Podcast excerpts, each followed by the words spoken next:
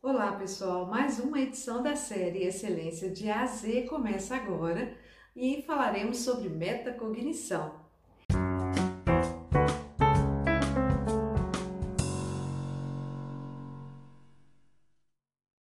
De que forma podemos conseguir aprender aproveitando tantos estímulos que temos hoje à nossa disposição? Ou que estratégia nós podemos aí utilizar para ampliar o aprendizado. Aprender com os próprios erros, aprender observando os outros, aprender observando nós, a nossa própria trajetória. Mais do que nunca, ter consciência de como podemos ampliar nosso aprendizado é fundamental para o sucesso na nossa carreira, não é? Precisamos aprender a otimizar o tempo, os recursos tão escassos é, pensando em técnicas mais eficazes de aprendizagem. E é exatamente nesse contexto que ocorre o processo da metacognição. Bem, para falarmos e entender um pouco mais o que é a metacognição, precisamos primeiro conhecer o conceito de cognição, não é?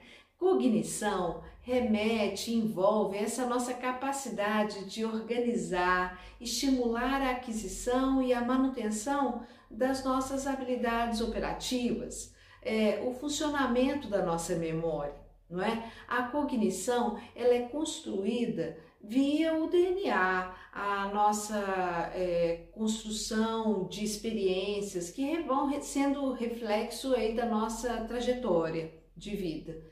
Por isso mesmo, nós somos únicos, diferentes e aprendemos de forma diferenciada.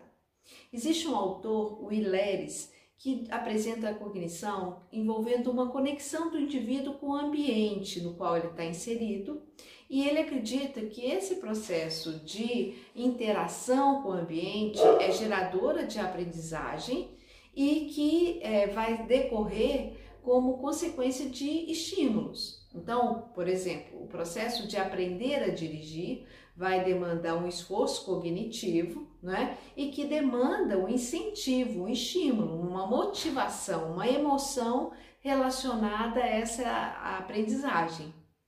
Mas a cognição é essa capacidade de aprender.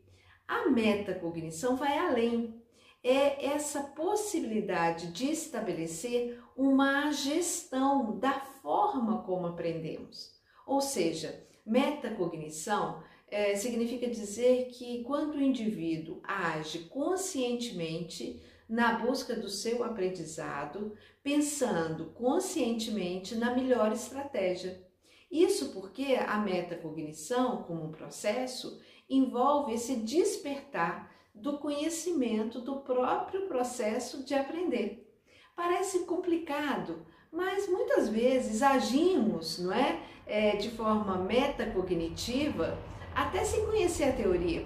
Por exemplo, quando utilizamos com consciência formas e estratégias melhores para reter o conhecimento, não é? é? entendendo que cada situação que eu vivencio Pode ser que cada conteúdo, cada desafio, eu busque uma forma diferente de aprender.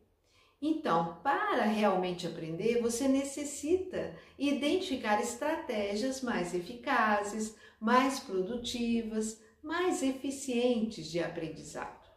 A metacognição, então, pressupõe que todos nós podemos assumir o controle sobre os nossos próprios processos de aprendizagem.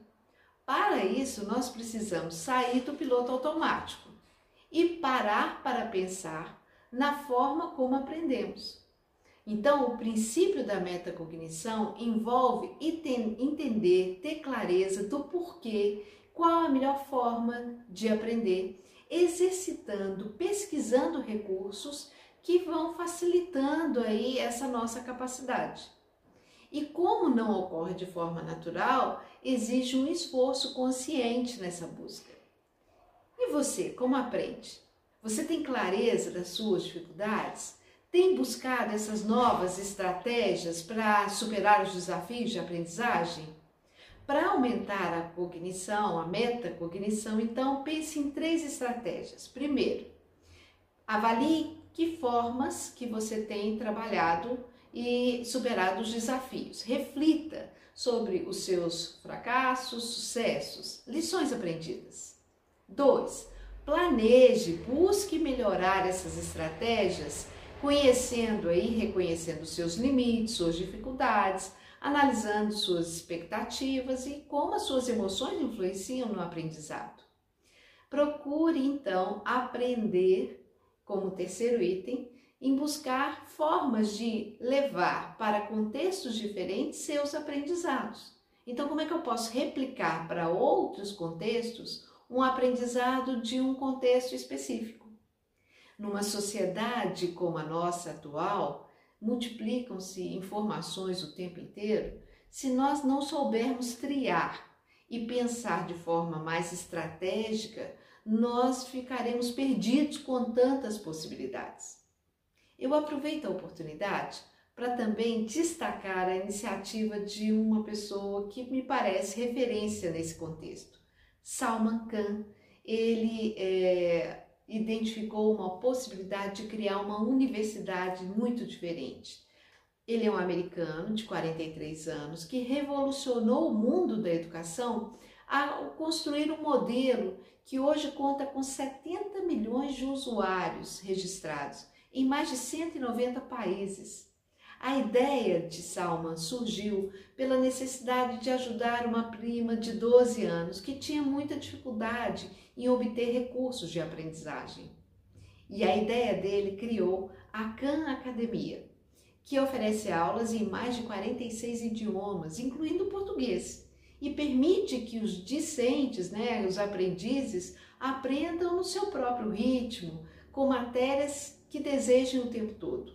Salman defende que a educação ela vai além dos parâmetros do tempo e do espaço. E por isso, a Khan Academia já conta com 3.800 aulas de softwares, de exercícios, de programas e que analisam as informações de cada participante, mostrando o progresso deles em diferentes áreas do conhecimento. O Salman procurou a inovação do método de ensino, possibilitando então um acesso a aulas com métodos que quebram essa formalidade tradicional da escola formal, não é? é e o aluno ali ficaria muito à mercê do conhecimento do professor, é, de uma forma muito passiva, não é? Por outro lado, a Academia de Khan, ela não desconsidera o papel do professor.